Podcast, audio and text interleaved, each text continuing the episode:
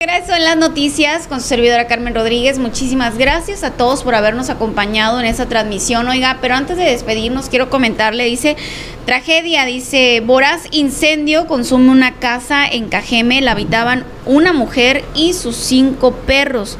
El pasado lunes una vivienda de Cajeme se redujo a cenizas luego de arder en llamas. Los habitantes del inmueble eran una mujer y cinco perros. Oiga, ¿cómo la ve?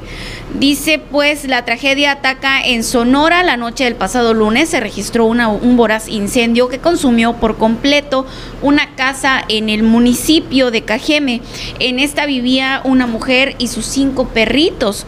Eh, dice, de acuerdo con los, los primeros informes, el terrible evento ocurrió alrededor de las 19 horas del pasado 26 de julio en una vivienda ubicada en la calle Maximiliano R. López entre Boulevard Abelardo L. Rodríguez y Venustiano Carranza. La propiedad del inmueble, la cual resultó ilesa del incendio, mencionó a las autoridades que desconoce cómo fue que las llamas iniciaron, no obstante logró darse cuenta a tiempo para pedir ayuda.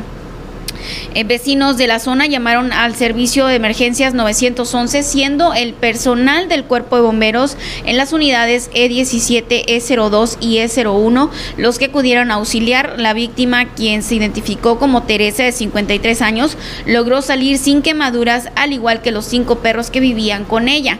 Lamentablemente su vivienda, la cual estaba construida de madera y lámina de cartón, quedó reducida a cenizas. Paramédicos de la Cruz Roja arribaron al lugar para atender a la mujer, lo cual tuvo una crisis nerviosa tras el fuerte incendio.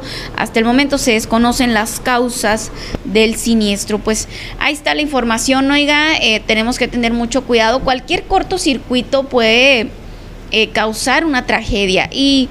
Y pues bueno, afortunadamente esta mujer y sus cinco perritos pues salieron a salvo, sin ninguna quemadura. La verdad es que corrió con mucha suerte la señora, pero pues bueno, si su casa era parte de cartón, parte lámina, pues obviamente el incendio pues se produjo en segundos, ¿no? En minutos.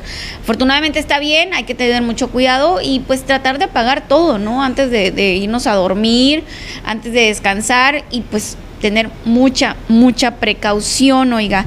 Pues muchísimas gracias por habernos acompañado. Nos vemos mañana, oigan, con las noticias con su servidora, Carmen Rodríguez. Muchas gracias, Miguel.